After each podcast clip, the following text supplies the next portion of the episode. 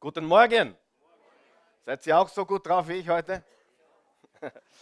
Schön. Ich weiß nicht, ob ich heute gut drauf bin. Ich bin normal drauf, würde ich sagen. Wer ist auch normal drauf? normal ist nicht schlecht, oder? Normal ist meistens gut. Ja, wir, wir starten heute eine neue Serie von Botschaften. Und übrigens, super, dass ihr da seid, weil da draußen scheint die Sonne. Wir haben ein langes Wochenende.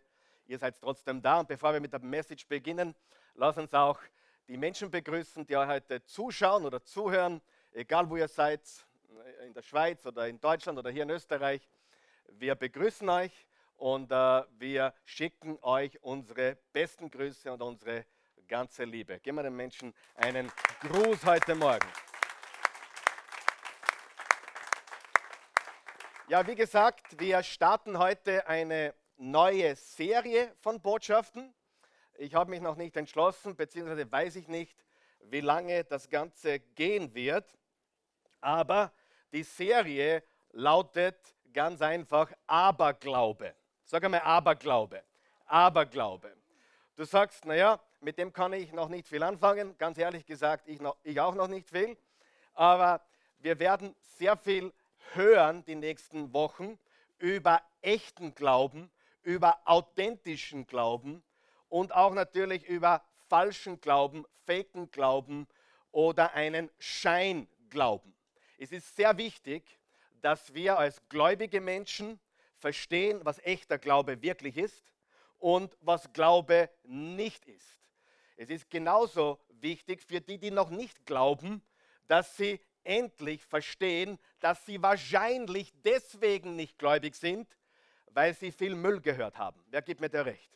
Weil sie einfach viel Müll über Gott, über Glaube und über die sogenannte Kirche gehört haben.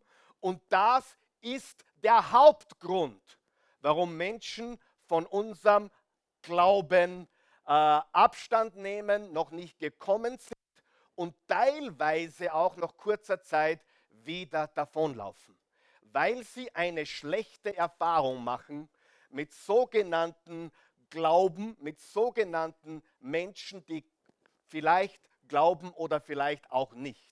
Aber es sind schlechte Erfahrungen. Ich sage jetzt was ganz Wichtiges. Noch niemand ist von Jesus davongelaufen wegen Jesus. Danke fürs Zuhören, ich gehe nach Hause. Da, das, habt ihr das verstanden? Wow, was für ein, habt ihr das verstanden? Ich sage das noch einmal. Noch niemand, noch nie ist jemand nicht an Jesus gläubig geworden wegen Jesus. Es sind immer wir. Es sind immer falsche Dinge, die kommuniziert werden. Es sind immer falsche Menschen oder Menschen, die es vielleicht sogar gut meinen, aber falsches tun. Und mein Ziel ist es wirklich, zum einen euch Gläubigen, euch Christen zu helfen, äh, den Glauben wirklich zu leben, nicht irgendwas Komisches, was dich auf jeden Fall wieder entmutigen wird, weil du was Falsches glaubst, weil du geglaubt hast, ja, du hast gebetet, dass sie deine Freundin wird, aber sie hat einen anderen geheiratet und dein ganzer Glaube ist zusammengestürzt, weil Gott dir nie versprochen hat, dass sie deine Frau wird. Amen. Wer von euch hat auch so komische Gebete schon gehört? Und Menschen haben falsche Glauben und dann beten sie falsche Gebete, die natürlich nicht erhört werden können, weil Gott sie nie versprochen hat. Und dann bricht ihr Glaubensgebäude, was eigentlich nie ein Glaube war, in sich zusammen. Da gibt es einen Sinn. Wer kennt solche Leute? Ja? Ganz, ganz wichtig zu verstehen. Und wir reden über authentischen Glauben. Das wird sich die nächsten zwei, drei Wochen ziehen. Kommt darauf an, wie aufmerksam ihr seid. Es liegt nicht an mir, es liegt an euch. Nein, Spaß. Aber wir wollen heute beginnen mit zwei Versen, weil wir auch das Wort Gottes richtig verstehen und richtig anwenden wollen. Also es geht um einen echten Glauben, eine echte Beziehung zu Gott und ein echtes Verständnis von seinem Wort. Okay? Und der erste Vers ist in Jesaja 40, Vers 8. Sind wir dort? Das Gras verdorrt, die Blume verwelkt, aber das Wort unseres Gottes bleibt ewig bestehen. Wer glaubt es und wer ist froh darüber? Das Wort Gottes bleibt ewig bestehen. Das ist sehr ermutigend in diesen wankelmütigen, sich so schnell rasend verändernden Zeiten, dass wir verstehen, die einzige Konstante ist Gott und sein Wort. Hebräer 13, Vers 8, Jesus Christus ist derselbe gestern, heute und in alle Ewigkeit. Jakobus 1, Vers 17, ich bin Gott, ich verändere mich nicht. Das gleiche auch im Alten Testament, Malachi 3, Vers 6. Das ist unsere Konstante. Im Hebräer 4, Vers 12, eines müssen wir wissen. Gottes Wort ist lebendig und voller Kraft. Das schärfste beidseitig geschliffene Schwert ist nicht so scharf wie dieses Wort, das Seele und Geist und Mark und Bein durchdringt und sich als Richter unseres, unserer geheimsten Wünsche und Gedanken erweist. Gottes Wort ist lebendig und voller Kraft. Wenn du Gottes Wort hörst, dann sollte es dir Kraft geben, es sollte in dir Leben produzieren, es sollte dich stark machen. Mein Gebet ist es, dass du heute von hier gehst gestärkt und auferbaut und mit dem Wort Gottes voll. Echter Glaube basiert auf Gottes Wort. Es gibt keinen echten Glauben getrennt von Gottes Wort. Warum? Weil es eine Verheißung ist, die Gott gegeben hat. Und wenn wir ihn beim Wort nehmen, dann können wir mit seinen Verheißungen rechnen. Wenn ich meinen Kindern was verspreche, können sie dann auf mich zukommen und sagen, Vater, du hast gesagt, Natürlich.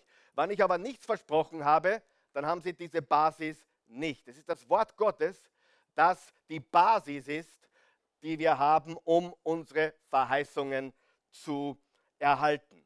Aberglaube ist ein falscher Glaube. Aberglaube ist ein Missglaube. Aberglaube ist missverstandener Glaube.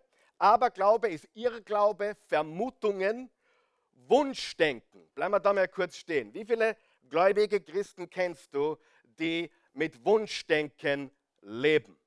Ja, die haben, den, die haben äh, Gott mit dem Weihnachtsmann verwechselt oder Gott mit dem Osterhasen verwechselt oder Gott mit dem Flaschengeist verwechselt, der ihnen drei Wünsche schuldig ist. Wer von euch weiß, Gott ist dir nichts schuldig? Sind wir uns da einig? Absolut nichts. Er hat alles bereits getan durch Jesus Christus vor 2000 Jahren.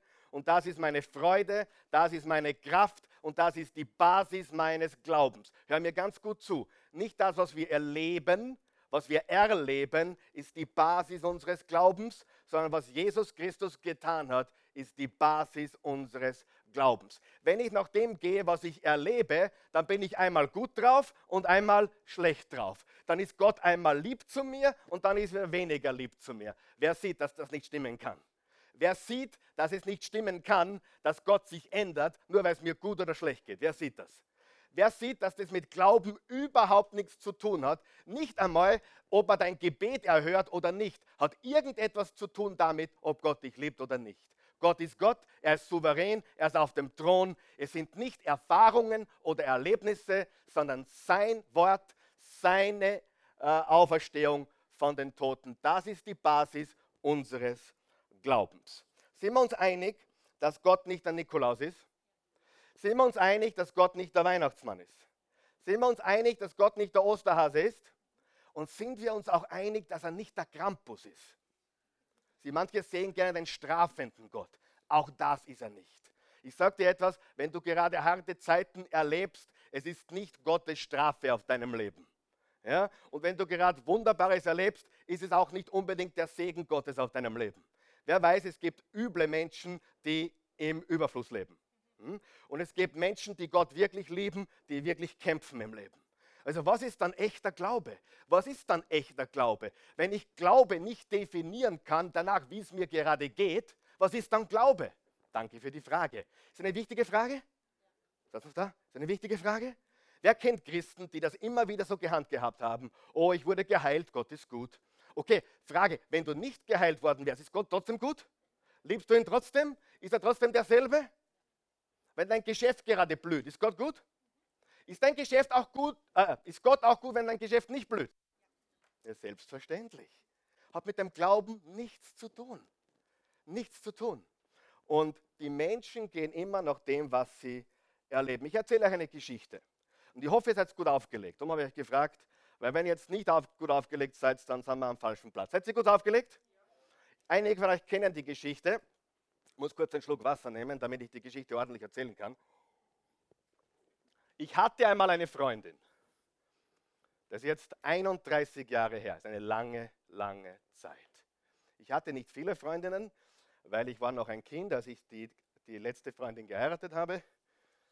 Aber ich hatte mal eine Freundin und die hieß Claudia. Wer kennt die Claudia schon? Gut, einige. Wer kann sich an die Claudia erinnern? Die hieß Claudia. Wahre Geschichte und ich bemühe mich jetzt wirklich sehr mit einem geraden Gesicht, ohne zu übertreiben, zu erzählen. Ich war 14,5, 15 Jahre alt, das war 1986. Ich war 1,48 groß. Das ist sogar für 15 sehr klein. Ich war bis zum 16. Lebensjahr immer der Kleinste oder der Zweitkleinste in der ganzen Klasse. Mir hat die Volksschule getaugt, weil da war die Stirnreihe, wer weiß, was eine Stirnreihe ist, noch gemischt mit den Mädchen. Wer weiß, was ich meine? Und dann der, im Gymnasium haben es dann die Burschen von den Mädchen getrennt und da war ich immer der Letzte oder Vorletzte. Ja? Und äh, der Einzige, der noch kleiner war, war ein Typ, den haben wir Lucifer genannt. Den echten Namen kann ich mich nicht mehr erinnern. Das war so ein kleines Teufelchen. Ja, der war noch ein bisschen kleiner wie ich. Ich war der absolut kleinste. Ich war 1,48 und die Claudia war genauso alt wie ich, elf Tage älter ist sie. 6. April 71. Und Claudia war 1,73.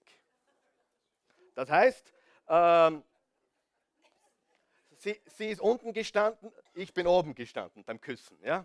Es, das hat, war dann die perfekte Höhe, war wunderbar, wahre Geschichte.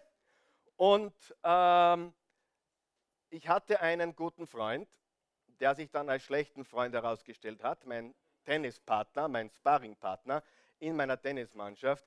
Der war ein halbes Jahr älter, war einen Kopf größer, der war so groß wie die Claudia und der hat mir die Claudia ausgespannt. Sein Name Roland. Mit so einem Namen kannst du nur verlieren im Leben. Ja? Nein, Spaß beiseite. Äh, Entschuldigung, Roland. Ist irgendein Roland da? Niemand, Gott sei Dank. Roland hat mir die Claudia ausgespannt und äh, die haben sich verliebt. Sie sind übrigens heute noch verheiratet. Sehr gut, gut. Äh, und ich habe gebetet. Ich habe gebetet, dass die Claudia zurückkommt. Ein ehrliches Gebet. Ich war ein Jüngling, ich habe die Bibel gelesen, ich war on fire for Jesus. Ich habe gebetet, dass die Claudia zurückkommt. Sie ist nicht zurückgekommen. Dann habe ich gebetet, dass ich den Roland, der mir immer geschlagen hat, endlich beim Tennisspielen schlag. Auch das ist nicht passiert. Ich habe den Roland Böses gewünscht. Ich habe ihm alles gewünscht, nur nicht die Claudia. Ich habe gebetet, Claudia, komm zurück. Und es ist nicht passiert. Um die Geschichte noch schlimmer zu machen, wir sind dann 1987 nach Amerika ausgewandert. Unsere Eltern haben uns gesagt, äh, wir gehen nach Amerika, drei Jahre. Und ich habe gesagt, nein, da will ich nicht mit. Erstens zwei Dinge. Ich will die Claudia und ich hatte eine Vespa. Wer weiß, was eine Vespa ist? Die war mein ganzer Stolz. Gut, ich habe die Vespa dann verkaufen müssen. Äh, die Claudia hat eh immer noch kein Interesse an mir gezeigt. Und ich habe weiter gebetet. Ich habe gebetet, dass wir nicht nach Amerika gehen. Ich habe gebetet, dass die Claudia zurückkommt. Ich habe gebetet, dass der Roland, dass ich den Roland im Tennis schlage. Keine der Gebete wurden erhört. Wer glaubt, dass ich heute sage Halleluja. Ganz eine wichtige Weisheit, bitte einblenden. Dies ist die Weisheit des Tages, bitte, bitte einblenden. Wo ist es? Wir sind ganz schlecht, wir sind ganz schlecht im, wir sind ganz schlecht, wir sind ganz schlecht im, ah, wir sind sehr schlecht beim Interpretieren von Umständen. Sagen wir das gemeinsam. Wir sind sehr schlecht im Interpretieren von Umständen. Weißt, was wir Menschen für ein Problem haben? Es passiert etwas und wir sagen sofort, das ist schlecht. Oder es passiert was anderes und wir sagen sofort, das ist gut. Darf ich fragen, wer hat Sachen in seinem Leben erlebt, die waren im Moment, wo du sie erlebt hast, richtig, richtig schlecht? Und heute sagst du, gut, dass das passiert ist. Ja oder nein? Gut, dass das passiert ist. Stimmt? Gibt es solche Sachen? Nicht alle sagen, aber wer hat solche Sachen? Darf ich fragen? So, sagen wir es gemeinsam. Wir sind sehr schlecht beim Interpretieren von Umständen. Stimmt das? Ganz sicher. Wir Menschen sind nicht in der Lage, wirklich zu verstehen und wirklich zu interpretieren, was ist für mein Leben langfristig gut und was nicht. Wir täuschen uns häufig, ja oder nein? So, und das ist das erste Problem. Und wenn wir jetzt das erste Bild bitte einblenden. Das erste Bild ist, wer ist es? Wer ist die? Ich habe gebetet, dass die Claudia wiederkommt. Ich habe gebetet, dass wir nicht nach Amerika gehen als 15-, 16-Jähriger. Ich habe gebetet, Gott, ich bitte dich, ich will in Österreich bleiben, ich will meine Vespa fahren und ich will die Claudia. Wer versteht mich jetzt, was ich sage? Wer kommt schon drauf, was ich meine? Wer weiß, Gott ist nicht der Weihnachtsmann und er ist nicht das Christkind im Sinne, dass er Geschenke bringt. Er ist natürlich das Christuskind, natürlich. Aber er ist nicht der Osterhase oder ein Flaschengeist, der uns Wünsche, der uns drei Wünsche schuldig ist. Meine drei Wünsche waren Roland schlagen, Claudia zurück und nicht nach Amerika. Und alle drei Dinge, die ich gebetet habe, sind nicht eingetreten. Halleluja. Und so schaut die Claudia heute aus. Das ist die Claudia heute, ja. Habe ich im Internet gefunden. Also, äh, Entschuldigung, wer von euch weiß, Gott liebt mich. Und er wusste, was ich brauche. Und der Roland schaut so aus. Das ist der Roland, ja. Und hey, wenn Sie glücklich sind, sollen Sie glücklich bleiben, oder? Gehen wir zurück zum ersten Bild. Ha?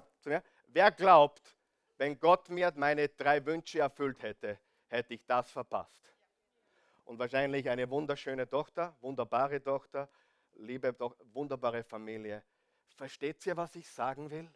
Wir Christen, ich rede zu den Christen, glauben ständig, wir wissen, was Gottes Wille ist und wir wissen ständig, was gut für uns ist und wir haben in aller Realität keine Ahnung. Das heißt, Glaube, Freunde, Glaube muss was ganz was anders sein, als Gott tu endlich, was ich will. Hallo, habt ihr mich gehört? Glaube, ich, hab, ich hoffe, ihr versteht es. Glaube muss was ganz was anderes sein, als Gott heile mich endlich, segne mich endlich und mach endlich das, was ich dich schon längst gefragt habe. Glaube ist was anderes, er ist meiner Meinung. Glaube ist ganz was anderes. Vor neuneinhalb Jahren haben wir unseren schwersten Schlag des Lebens erlebt. Wir haben unseren erstgeborenen Sohn verloren und äh, die, die damals dabei waren, ihr wisst ganz genau, ich habe weiter gepredigt, ich war da, ich war rund um die Uhr da, ich war, ich war voll dabei. Und ich war damals sehr involviert in einem Unternehmen und wir hatten so ein Business-Dinner, circa drei, vier Monate nachdem das passiert ist. Und äh, der Geschäftsführer, also der Boss des Unternehmens, fragte mich, Karl Michael, ich bewundere dich. Bewundere, hast du deinen Glauben nicht verloren? Sag ich, nein, wie kommst du darauf? Wie kommst du darauf, dass ich meinen Glauben verliere? Wie kann ich den verlieren, der sein Leben für mich gegeben hat?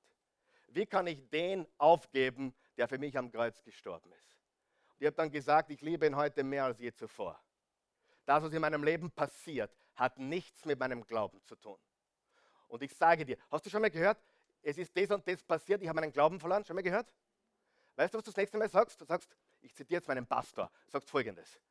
Gut, dass du diesen Glauben verloren hast, weil das war nicht der echte. Habt ihr mir verstanden? Hallo? Seid ihr noch wach heute? Du kannst das mit voller Zuversicht, gut, dass du diesen Glauben ver, ver, ver, verloren hast, weil das war nicht der Glaube, von dem ich spreche. Sagen wir das gemeinsam bitte. Umstandsbezogener Glaube. Umstandsbezogener Glaube. Das ist falscher Glaube. Die meisten Menschen beziehen ihren Glauben auf ihre Umstände wenn sie alles haben, was sie gerne möchten, wenn sie alles erleben, was schön ist, dann ist ihr Glaube gut. Dann, dann ist Gott zumindest gut. Viele vergessen dann Gott, aber zumindest sind sie gut drauf und alles ist okay, richtig? Und das sind die gleichen Menschen, die dann wegen Geld oder anderen Dingen irgendwo abdriften, weil sie nicht verwurzelt sind im Glauben. Darf ich dir sagen, was die größte Gefahr ist für deinen Glauben? wenn es dir zu gut geht oder du zu lange erfolgreich bist. Wer hat das schon erlebt? Da heben wir alle nämlich ab. Da heben wir alle ab. Aber umstandsbezogener Glaube ist kein echter Glaube. Mein Glaube ist durch die Höhen und die Tiefen gegangen, durch die Berge und die Täler. Mein Glaube ist erprobt. Und du kannst damit rechnen, dass ich da bin. Warum kannst du mit mir rechnen? Weil mein Glaube, den habe ich mir nicht die letzten drei Wochen angeeignet. Mein Glaube, in dem ich lebe und webe und wandle, ist mittlerweile seit 33 Jahren. Vor 33 Jahren habe ich meine Bibel aufgemacht und habe begonnen, darin zu lesen. Okay? Bitte, lass uns Gott nicht in eine Schachtel geben, okay?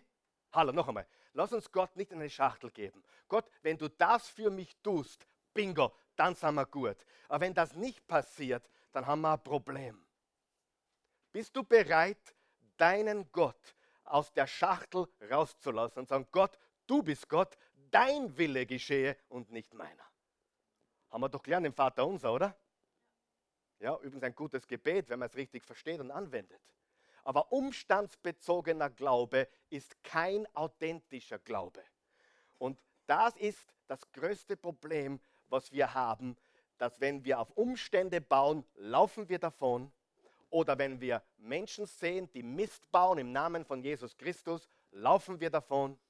Aber unser Glaube muss mehr sein als das, richtig? Okay, gut. Und jetzt lese ich euch ein paar Verse vor, die sehr häufig falsch ausgelegt werden. Häufig. Ich habe diese Verse, die wir jetzt gemeinsam lesen werden, schon sehr, sehr häufig gepredigt gehört. Meistens, und das sage ich nicht, weil ich weil ich alles besser weiß, um Himmels Willen, nicht einmal ansatzweise, aber leider sehr oft sehr fehlerhaft. Lesen wir Vers 12 im Johannes Kapitel 14. Johannes 14, Vers 12. Ich versichere euch, ich versichere euch, wer an mich glaubt, wird die Dinge, die ich tue, auch tun. Ja, er wird sogar noch größere Dinge tun, denn ich gehe zum Vater. Oh meine Güte, was habe ich schon Sachen über diesen Vers gehört. Das kannst du dir gar nicht vorstellen. Weißt du, ich kenne jemanden persönlich. Okay? Und ich rede jetzt nicht vom Hörensagen, sondern persönlich. Der hat diesen Vers genommen. Lesen wir nochmal, Vers 12 bitte. Ich, wer an mich glaubt, wird die Dinge, die ich tue, auch tun. Ja, er wird sogar noch größere Dinge tun, denn ich gehe zum Vater. Ich kenne jemanden persönlich der hat diesen Vers genommen, natürlich komplett aus dem, aus dem Kontext gerissen und hat sich dann eingebildet, er muss tun, was Jesus getan hat. Er muss auf Krüppel und Gelähmte und, und so weiter, sogar eine Totenauferweckung wollte er durchführen, weil die Bibel sagt, äh, wer an mich glaubt, wird die Dinge, die ich tue, auch tun. Ja, er wird sogar noch größere Dinge tun, denn ich gehe zum Vater. Ich kenne jemanden persönlich, ich kenne viele, die das getan haben und darauf eine Theologie gebaut haben, die nicht stimmt. Und die sind dann zu, zu Rollstuhlfahrern gegangen und gesagt, im Namen Jesus steh auf und sei geheilt. Haben sie natürlich zum Idioten gemacht und haben schließlich in ihrem eigenen Glauben Schiffbruch erlitten. Schiffbruch erlitten. Sind, sind, äh, sind äh, Neurotiker geworden, endeten in der Klapsmühle. Siehst du das? Dieser Vers heißt nicht, dass du auf die Straße gehen sollst und Rollstuhlfahrende aus dem Rollstuhl holen solltest oder Tote von den Toten auferwecken solltest. Überhaupt nicht. Lesen wir weiter. Und alles, worum ihr dann in meinem Namen bittet, werde ich tun, damit durch den Sohn die Herrlichkeit, die Herrlichkeit des Vaters offenbar wird. Worum geht es, wenn wir bitten? Geht es um das, was ich will, oder geht es um die Herrlichkeit des Vaters? Worum geht es? Siehst du aus diesem Vers, dass es nie darum geht, was du willst? Vielleicht hast du noch nie gehört, weil dir irgendein Prediger gesagt hat, glaube nur fest genug und du wirst gesund. Glaube nur fest genug und du wirst reich. Glaube nur fest genug und deine Kinder werden brav. Ha, ha, ha. Dann hättet ihr wahrscheinlich die, die besten Kinder, weil ich glaube sehr stark an meine Kinder. Und ich habe auch sehr gute Kinder, aber brav waren sie nicht immer. Ich will damit sagen, unser Beten ist in erster Linie da, um Gott zu verherrlichen, nicht um meine Wünsche abzuarbeiten. Beim Beten geht es nicht, Gott, das machst du mir bitte, das machst du mir bitte, das machst du mir bitte, das machst du mir bitte, das machst mir bitte. Unterm Strich, ich bin gesegnet, Halleluja. Hey, dann lesen wir die falsche Bibel, denn hast du schon mal gelesen, was der Paulus durchgelebt hat? Und wer von euch weiß, was Jesus durchgelebt hat? Vater, wenn es dein Wille ist, dann lass diesen Kelch an mir vorübergehen. Aber nicht mein Wille, sondern dein Wille geschehe. Ich sage dir, Gott kann sich in deinen Schwächen gewaltig zeigen und demonstrieren. Gott kann dich verwenden mit allen deinen Schwächen, auch mit deiner Krankheit, auch in deinem Mangel, in jeder Zeit. Aber du musst ihm vertrauen und seinen Willen zulassen. Vers 14. Wenn ihr mich in meinem Namen um etwas bittet, werde ich es tun. Wenn ihr mich in meinem Namen um etwas bittet, werde ich es tun. Cooler Vers, oder? Cooler Vers. Aber es geht um seinen Willen. Wenn ihr in meinem Namen um etwas bittet, dann werde ich es tun. Was bedeutet das wirklich? Warum hat Johannes das Johannesevangelium geschrieben? Er hat es geschrieben, um zu zeigen, dass Jesus Christus der Sohn Gottes ist. Er hat es geschrieben, um Jesus Christus zu verherrlichen. Und jetzt hör mir ganz gut zu, was ich sage. Funktioniert Beten? Ja. Ist Beten wichtig? Ja. Was ist Beten? Kommunizieren mit Gott. Übrigens, das beste Gebet, was du machen kannst, ist, danke, mein Gott. Danke, mein Herr. Danke, himmlischer Vater. Danke, Jesus. Das ist das beste Gebet. Das ist immer angesagt, immer richtig. Nicht mein Wille, sondern dein Wille. Benutze meine Hände, benutze meine Füße, benutze meinen Mund, benutze meine Ohren, benutze mein Leben. Was machen so viele Christen? Gott, ich möchte so gern einen Job, der 500 Euro mehr zahlt. Oder Gott, ich möchte so gern endlich am BMW. Oder Gott, ich möchte so gern endlich berühmt sein, weil wenn ich berühmt bin, dann kann ich noch mehr Menschen für dich begeistern. Und dann wirst du nie berühmt. Was machst du dann? Liebst du ihn trotzdem? Glaubst du ihm trotzdem? Ja, selbstverständlich. Weil es nichts äh, ist, was verheißen ist im Wort Gottes. Weißt du, es gibt viele, viele Christen, die falsche Glauben haben und deswegen deprimiert sind. Weil ihnen eingeredet wurde, wörtlich gehört, der Grund, warum du ständig krank bist, ist, weil du zu wenig glaubst. Uns haben es gesagt, wie eines unserer Kinder, ich zeige jetzt auch keine Kinder, uns haben es gesagt, eure Kinder sind aber nicht so brav, ihr macht was falsch. Ja, schau sie heute an, sie sind alle hier im Haus übrigens, alle freiwillig, keiner gezwungen. Okay? Du sollst wissen, ob deine Kinder brav sind oder nicht, mag an dir liegen und mag aber auch nicht an dir liegen. Darf ich was sagen? Wir haben sechs Kinder, einige von euch haben zwei, drei, fünf Kinder. Äh, wenn das erste Kind kommt und es ist besonders brav, da werden die, die Eltern meistens sehr hochmütig. Wir haben das erlebt, die haben ein ganz braves Kind und dann sehen sie unsere weniger braven Kinder und schauen hinunter und, und denken sie, die Pilselkinder, Wahnsinn.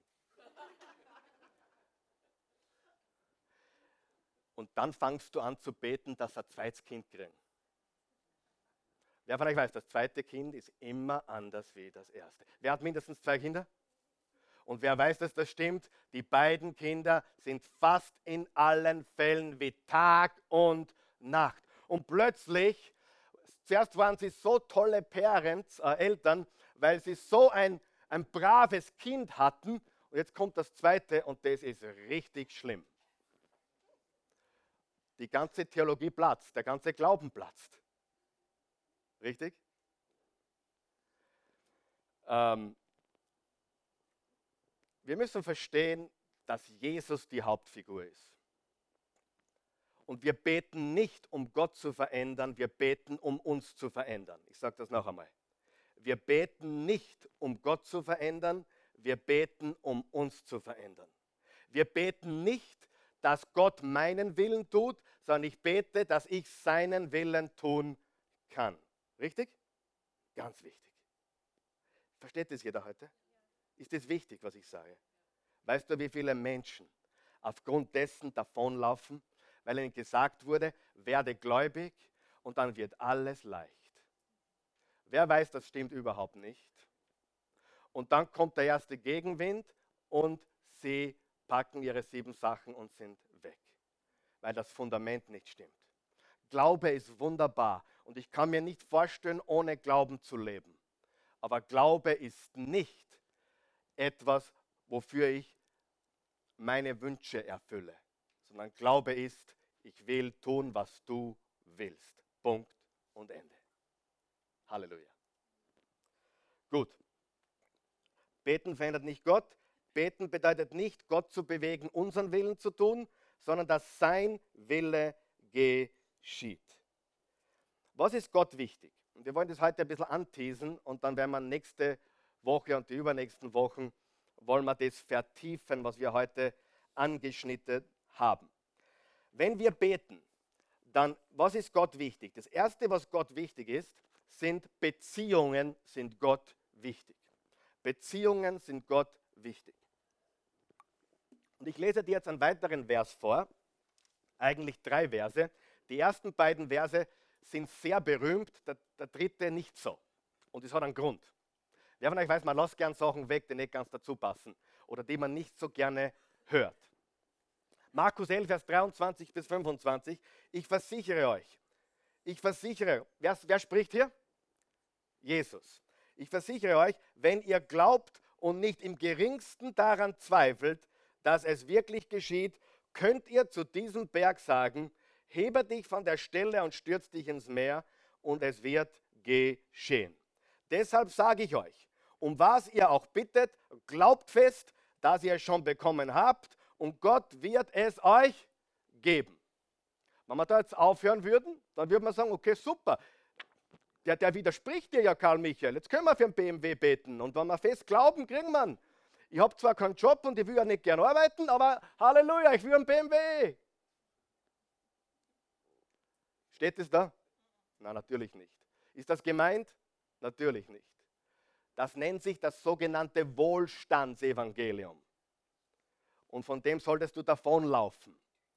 Das Wohlstandsevangelium sagt, wenn du nur genug glaubst, dann hast du viel Geld. Wenn du nur genug glaubst, dann bist du immer gesund. Wenn du genug glaubst, dann ist immer alles happy. Wenn du genug glaubst, dann läuft alles rund in deinem Leben. Das ist das sogenannte Wohlstandsevangelium. Und das ist ein falsches Evangelium. Will Gott, dass es uns gut geht? Ja. Gehören Schwierigkeiten dazu? Ja, natürlich. Jesus hat gesagt, in dieser Welt werdet ihr Schwierigkeiten haben. Seid getrost, ich habe die Welt besiegt. Sollten Christen mit Schwierigkeiten rechnen? Ist es gut, wenn man damit rechnet? Natürlich. Warum? Weil dann wirst du ständig enttäuscht und ständig enttäuscht und du kannst mit dem Leben nicht umgehen. Gibt Menschen, die sind ständig deprimiert, weil sie das Falsche glauben. Es gibt Menschen, die sind ständig deprimiert, weil sie keinen Widerstand erwarten. Ich will nichts Negatives her herbeiholen, äh, aber ich weiß, da draußen gibt es schwierig, schwierige Sachen. Lesen wir Vers 25. Der Vers 25 beginnt mit aber. Aber, aber bezieht sich auf die ersten beiden Verse. Wenn ihr ihn um etwas bitten wollt, sollt ihr vorher, sag einmal vorher, den Menschen vergeben, vergeben, denen ihr etwas vorzuwerfen habt, dann wird euch der Vater im Himmel eure Schuld auch vergeben. Wenn wir Gott um etwas bitten und wir haben Groll im Herzen, funktioniert das ja oder nein? Nein. Keine Trickfrage. Nein. Wenn wir Groll im Herzen haben, wenn wir mit anderen Menschen nicht im Reinen sind. Das heißt nicht, dass du alle mögen musst. Das heißt nicht, dass du mit allen äh, Gemeinschaft pflegen musst. Es heißt nicht, dass du unbedingt mit allen zu tun haben musst. Es gibt Menschen, die, von denen nimmt man Abstand. Das ist ganz normal, oder? Aber es heißt, dass du frei bist, dass du vergibst, dass du loslässt, dass du keinen Groll hast. Weil die Bibel sagt, wenn du Groll hast, funktioniert dein Glaube nicht. Ja oder nein? Okay? Wird das oft ausgelassen, wenn man das, wenn man das lehrt? Natürlich. Erwartet Gott, dass wir, wenn möglich, unsere Beziehungen ins Reine bringen, wenn wir von ihm etwas erbitten. Ganz sicher. Im 1. Petrus, nicht aufschlagen, steht auch nicht auf der, auf der, auf der Screen. Im 1. Petrus 3, Vers 7 steht, wenn Männer ihre Frauen nicht richtig behandeln, können sie nicht erwarten, dass Gott ihre Gebete erhört. Wenn Männer ihre Frauen nicht richtig behandeln. Wer von euch glaubt, Männer ist wichtig, dass wir unsere Frauen richtig behandeln, damit wir eine Beziehung mit Gott haben. Ich sage sogar noch etwas. Liebe Leute, hört mir jetzt gut zu. Christen, hört mir zu. Christen jetzt. Du kannst nicht mit allen Menschen im Krieg leben und eine gute Beziehung zu Gott haben. Unmöglich. Menschen sagen immer wieder, ich brauche endlich eine bessere Beziehung zu Gott. Darf ich dir Gottes Antwort geben auf, auf dieses Problem? Er sagt, wir zwar sind klar, wir haben kein Problem. Regle das mit dem da drüben. Habt ihr verstanden, was ich gesagt habe? Weißt du, dass Gott mit dir kein Problem hat? Weißt du, dass Gott mit dir eine Beziehung hat durch Jesus Christus, die voll im Reinen ist? Und seine Botschaft ist, hey, wir sind absolut cool. Aber bring das mit dem Werner in Ordnung. Oder bring das mit der Cindy in Ordnung. Bring das in Ordnung. Ich hab, wir sind cool. Ich habe dir alles vergeben. Aber bring das in Ordnung. Wer glaubt, das macht Sinn? Und dann sind wir frei. Sie, die Menschen glauben ständig, dass Gott, dass sie ein Problem mit Gott haben. Du hast kein Problem mit Gott. Du hast kein, wie sagt man, vertikales Problem. Du hast ein horizontales Problem. Versteht ihr, was ich sage? Sehr, sehr wichtig. Beziehungen sind wichtig. Wenn du willst, dass dein Gebetsleben besser funktioniert, dass du mehr Freude hast, mehr Frieden hast, mehr erlebst von dem, was Gott für dich will, Fülle, dann, dann bring ein paar Beziehungen in Ordnung. Ich gebe euch ein Beispiel. Wir haben viele Kinder, die, die mögen sich. Aber es, manchmal gibt es auch Streit. Wenn eines wenn zwei unserer Kinder im Krieg liegen würden und, der eine, und einer kommt zu mir und sagt, Papa, ich habe dich so fest lieb. Mein Papa, du bist der Beste. Weißt du, was ich sage? Du, bring die Sache mit deinem Bruder in Ordnung. Wir zwar haben kein Problem, aber wenn du meinen Sohn, meinen anderen Sohn nicht magst, dann nehme ich das persönlich. Versteht ihr? Bring es in Ordnung. Die haben kein Problem mit dem Papa. Der Papa liebt sie, egal was sie tun. Sie haben ein Problem auf dieser Ebene untereinander.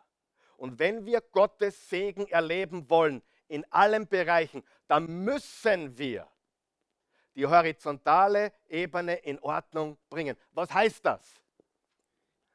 Ganz ehrlich, das heißt nicht in jeder Beziehung das Gleiche. Wer ist froh darüber? Das heißt nicht, du musst jedem jetzt gleich ein Bussi geben und super, alles ist super. Nein, Wer von euch weiß, manche Menschen sollte man sogar nie wiedersehen. Wenn du, schlimmes Beispiel, wenn du als Kind missbraucht wurdest, bitte halte den Abstand weiterhin. Hast du mich gehört? Außer da hat sich was verändert. Außer du siehst Möglichkeit, dass da eine Beziehung wieder stattfinden kann. Aber in deinem Herzen lass los. Ich habe das immer wieder gesagt. Wann, wann der schon verstorben ist, geh zum Grab und sag, ich schließe Frieden mit dir. Ich schließe Frieden mit dir. Schreib vielleicht sogar einen Brief und leg ihn aufs Grab. Was immer dich frei macht. Aber Groll hindert unsere Beziehung zu Gott. Ja oder nein? Hilft es jemand? Okay, okay. Zweitens, Motive sind wichtig. Motive sind wichtig. Jakobus 4, Vers 3. Und wenn ihr ihn bittet, wird er euch doch nichts geben, denn ihr verfolgt üble Absichten. Es geht euch nur darum, eure selbstsüchtigen Wünsche zu erfüllen. Welche Wünsche? Selbstsüchtige Wünsche. Freund, Gott ist nicht im Business, deine selbstsüchtigen Wünsche zu erfüllen. Gott hat mit Selbstsucht nichts zu tun. Ich glaube dir so sehr. Zu mir kam einmal wirklich jemand. Ich habe ja viel erlebt. 20 Jahre Pastor, erlebst du alles zweimal. In zehn Jahren hast, wenn du zehn Jahre Prediger bist und Pastor bist, hast du einmal alles durcherlebt. In 20 Jahren alles zweimal, mindestens. Zu mir kam wirklich jemand. Und es ist so schräg, es ist zum Verzweifeln, es ist mir peinlich, es überhaupt zu erzählen. Ich bete, dass sich die scheiden lassen, weil ich möchte ihn heiraten. Ich meine, da greift das Hirn, oder? Wer von euch weiß, Gott ist da sicherlich nicht dabei. Ja, aber ich glaube ihm so sehr, ich glaube ihm so sehr. Glaube, wenn du nur glauben kannst. Was für ein Blödsinn. Und das Gleiche ist in anderen Bereichen. Noch einmal, der Glaube an Gott ist nicht, hey, ich hätte gern das und ich hätte gern das und ich hätte gern das und ich hätte gern das und ich hätte gern das. Sondern dein Wille geschehe. Und egal, ob sie zurückkommt oder nicht, egal, ob sie meine wird oder nicht, egal, was passiert, ich glaube dir, ich vertraue dir und ich liebe dich von ganzem Herzen. Und das ist der Segen Gottes, liebe Freunde. Die Motive zählen Sprüche 16, Vers 2 bis 3. Der Mensch hält sein Handeln für richtig, aber der Herr prüft seine Beweggründe. Vertraue dem Herrn deine Pläne an, er wird dir Gelingen schenken. Vorausgesetzt, du überprüfst deine Beweggründe. Warum willst du etwas? Warum tust du etwas? Hm? Drittens, Glaube ist wichtig. Glaube, es ist wichtig zu glauben, es ist wichtig zu, äh, zu vertrauen. Jakobus 1, Vers 6 bis 8. Betet aber im festen Vertrauen und zweifelt nicht, denn wer zweifelt, gleicht den Wellen im Meer, die vom Sturm hin und her getrieben werden. Ein solcher Mensch kann nicht erwarten, dass der Herr ihm etwas gibt. In allem, was er tut, ist er unbeständig und hin und her gerissen. Wir können Gott glauben, wir können Gott vertrauen. Ich sagte, wie das in meinem Leben funktioniert. Ihr könnt mir das glauben oder nicht. Ist mir auch egal, ob ihr das glaubt oder nicht. Ich habe schon große Summen äh, abgelehnt, die, die ich haben hätte können, würde ich diese Arbeit nicht tun. Hätte schon, hab, ich habe schon unmoralische Angebote bekommen, etwas zu tun oder anders zu tun, wo ich das hier aufgeben hätte müssen, komplett. Aber ich bin immer noch da. Und für die, die das wissen wollen, ich beziehe keinen einzigen Cent von dieser Arbeit, falls du dich schon länger gefragt hast. Ich mache das vollkommen unentgeltlich. Nein, bitte nicht klatschen, bitte nicht. Ich würde sogar sagen, wahrscheinlich bin ich sogar einer der größeren Geber hier. Zusätzlich noch. Und das sage ich nicht, um zu prahlen, ah, bitte, um Himmels Willen, nie im Leben. Aber ich nehme keinen einzigen Seminar. Wahrscheinlich einer der wenigsten Pfarrerpastoren überhaupt weltweit, die das machen. Die meisten haben ein Gehalt, haben einen Lohn, bla bla bla, bla, bla, bla und so weiter. Firmenauto, Gemeindeauto, keine Ahnung was. Ich nicht. Und I am totally cool with that. Völlig cool. Und ich sage dir das deswegen, damit du verstehst, ich mache das nicht wegen Geld. Und egal, ob eine Million oder zwei kommen, die würden mich nicht hier wegbewegen. Sicherlich nicht. Ich liebe meinen Gott, ich liebe meinen Herrn und ich werde seine Botschaft verbreiten mein Leben lang. Okay? Und das ist Glaube. Und weißt du, ich könnte mir nicht in den Spiegel schauen. Karl Michael, hast du mit dem Gedanken gespielt? Wöchentlich. Mehrmals. Oft. Oft. Und dann habe ich, und ich, war so mal sehr nahe dran, dass ich sage, okay, ich könnte, ich könnte dort jetzt wohnen, ich könnte in Amerika wohnen, da gibt es dieses tolle Angebot, bla bla bla. Und ich könnte dort sein, ich könnte dort, puh, ich will gar nicht daran denken, was ich dort alles könnte. Und dann sage ich das der Christi und sie sagt, Karl Michael, du könntest dir nicht einmal in den Spiegel schauen. Weißt du das? Könnte ich nicht. Könnte ich nicht. Glaube, Glaube bedeutet sein Wille, nicht mein Wille. Wer von euch glaubt, es braucht mehr Glaube, durchzuhalten, als Gott zu vertrauen, gib bitte, vielleicht gibst du mal eine Million. Durchzugehen durch das, was du gehst, bereitwillig seinen Willen zu tun, das ist Glaube. Das ist Glaube. Macht das einen Sinn, was ich sage? Glaube ist nicht, was du vielleicht schon gehört hast, was Glaube ist. Oh, segne mich. Oh, gib mir. Oh, heile mich. Nein, Glaube bedeutet, dein Wille geschehe. Und egal wie der ausschaut, ich stehe. Das ist Glaube. Glaube ist wichtig. Und mein Glaube schaut so aus, trachtet zuerst nach dem Reich Gottes und alles andere wird euch dazugegeben werden. Wir leiden keinen Mangel. Halleluja. Wir sind keine Millionäre. Halleluja. Aber wir leiden keinen Mangel. Wir sind gesegnet. Und oft war es schon sehr knapp. Und was dann passiert ist? Gott war da rechtzeitig. Versteht ihr, was ich sage? Und das ist das Leben im Glauben. Und wenn ich um Geld bitten würde, dann nicht für ein BMW, sondern um etwas zu tun, um noch mehr Menschen erreichen zu können. Ehrlich, glaubt man das oder glaubt man das nicht? Und ich bitte Gott um mehr Geld. Aber glaubt mir das?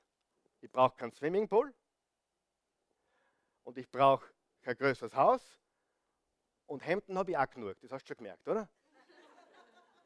Ich brauche nicht mehr. Und Segen und Glauben bedeutet, dass du glückselig bist mit dem, was du hast. Jemand, der ständig mehr will, der kann nicht glücklich sein, oder?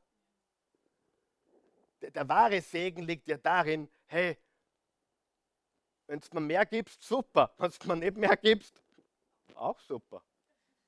Es ist einfach super. Trachtet zuerst nach dem Reich Gottes. Ich hoffe, ich hilft irgendjemandem heute. Glaube ist wichtig. Und jetzt ist das Entscheidende, Gottes Wille ist entscheidend. Gottes Wille ist entscheidend. Deshalb dürfen wir uns auch darauf verlassen, dass Gott unser Beten erhört, wenn wir ihn um etwas bitten, was seinem Willen entspricht. Unterstreicht er bitte, was seinem Willen entspricht. So, und hier ist der Punkt der heutigen Botschaft. Dein Glaube darf kein Umstands, sagen wir es gemeinsam, umstandsbezogener Glaube sein. Versteht ihr, was ich meine damit? Umstandsbezogener Glaube. Circumstantial faith. No. No circumstantial faith. Real faith. Umstandsbezogener Glaube. Oh, ich erlebe Gutes, mein Glaube ist hoch. Ich erlebe weniger Gutes, ich weiß nicht, wo ist Gott heute? Nein, die Basis meines Glaubens ist nicht, was ich erlebe. Die Basis meines Glaubens ist nicht ein erhörtes Gebet, so toll das ist. Die Basis meines Glaubens ist nicht eine Heilung oder ein Wunder. Die Basis meines Glaubens ist nicht, was ich spüre oder wie andere Christen sich verhalten. Die Basis meines Glaubens ist eine Person und sie heißt Jesus Christus. Und er ist am Kreuz für mich gestorben, er wurde begraben und er ist auferstanden. Und das kann mir niemand nehmen. Da kann ich durch dunkle Täler gehen oder auf der Bergspitze sitzen. Mein Glaube ist gegründet in ihm. Und was er für mich schon getan hat, sage ich nur, danke Jesus. Danke Jesus. Er hat mich errettet, er hat mir meine Sünden vergeben, er hat mir neues Leben geschenkt. Und meine Aufgabe heute ist nur, trachte zuerst nach Gottes Reich. dein Wille geschehe. Bitte lebe so. Wenn du, wenn du morgen betest, wenn du heute betest, sag Danke. Und wenn du in Österreich lebst, dann hast du einmal grundsätzlich viel zu danken. Und wenn du nicht in Österreich lebst, hast du auch viel zu danken. Sogar wenn du in der Schweiz lebst, hast du viel zu danken. Viel. Wer weiß, wir haben viel zu danken. Erst sag, sag einmal Danke, danke Gott, danke Jesus.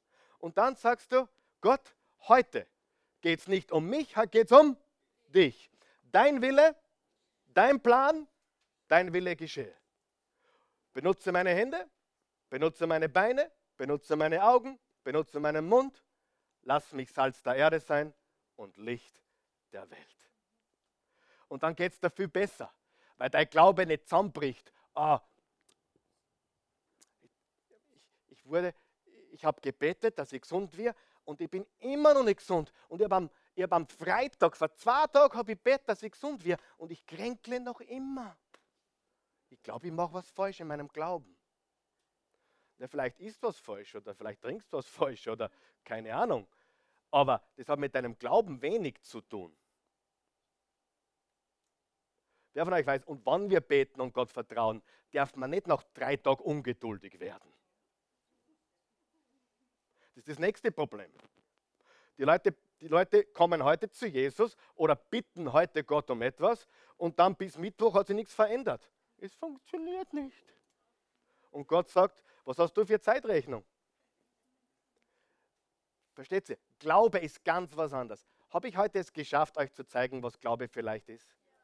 Ist es mir heute gelungen, euch zu zeigen, was Glaube echt ist? Weil das andere kannst du in der Pfeifen rauchen. Das sind Menschen, das, ich nenne sie Jojo-Christen.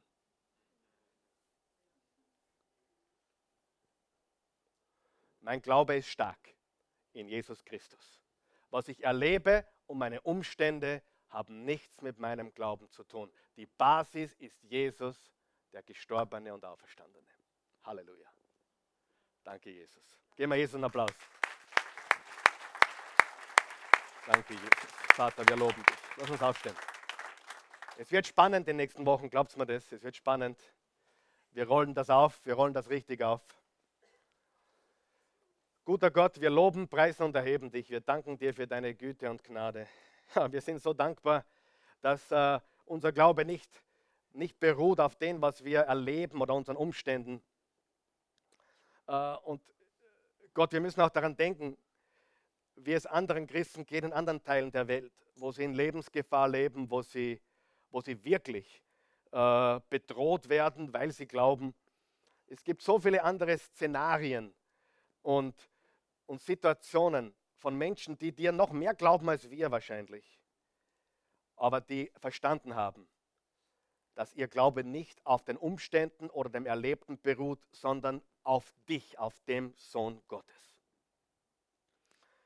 Jesus, zeige uns mehr, uns Christen, zeige uns Christen, dass du die Hauptperson bist, nicht wir. Ich bin nicht die Hauptperson. Du, Jesus, bist die Hauptfigur.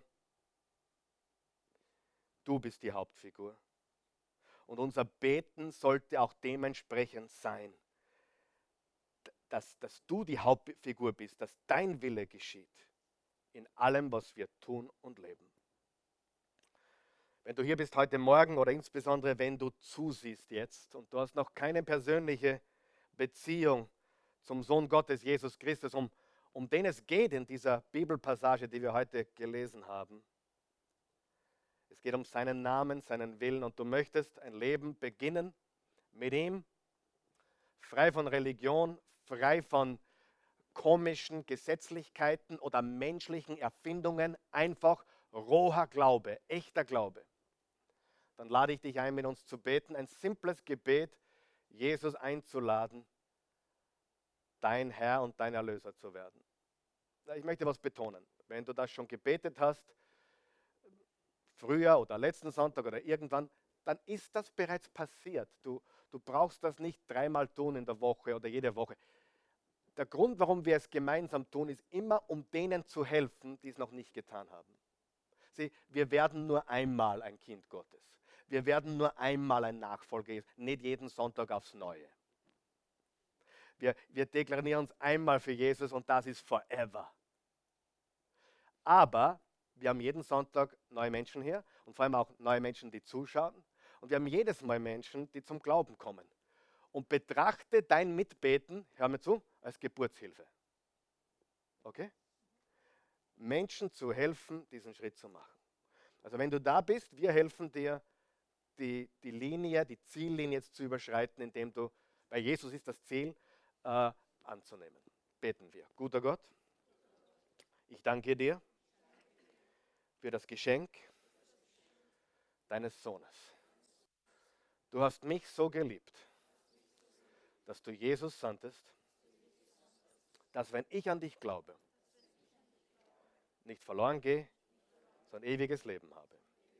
Jesus, ich vertraue dir, ich glaube dir, du bist der Sohn Gottes. Ich glaube, dass du gelebt hast, dass du äh, am Kreuz für meine Sünden gestorben bist, begraben wurdest und am dritten Tage auferstanden bist.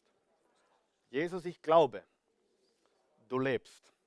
Dein Grab ist leer, du hast den Tod besiegt. Ich gebe dir jetzt mein Leben, so gut ich das kann. Und ich nehme dein Leben. Und ich bitte dich, wasche alle meine Sünden weg Schenk mir dein Leben. Mach mich niegelnagelneu. Ich danke dir. Danke, Jesus. Danke, Jesus. Danke, Jesus. Ich möchte noch kurz, bevor der Peter kommt, ein Gebet sprechen für uns Christen. Wenn du das möchtest, wenn es dir ein Anliegen ist, bete mit mir, guter Gott. Nur wenn du es wirklich glaubst, okay? Guter Gott. Mein Glaube war seicht. Ich möchte einen echten, realen Glauben. Nicht umstandsbezogen. Mich nicht hin und her werfen lassen von dem, was ich gerade erlebe. Ob es gerade gut läuft oder schlecht. Ob ich dich gerade spüre oder nicht. Verzeih mir. Ich weiß, du bist immer da. Immer. Ob ich dich spüre oder nicht. Danke, dass ich dich manchmal spüren darf. Aber danke, dass du auch da bist, wenn ich dich nicht spüre. Egal, was ich erlebe, mein Leben gehört dir. Wo soll ich hingehen? Was ist die Alternative? Ich glaube an dich.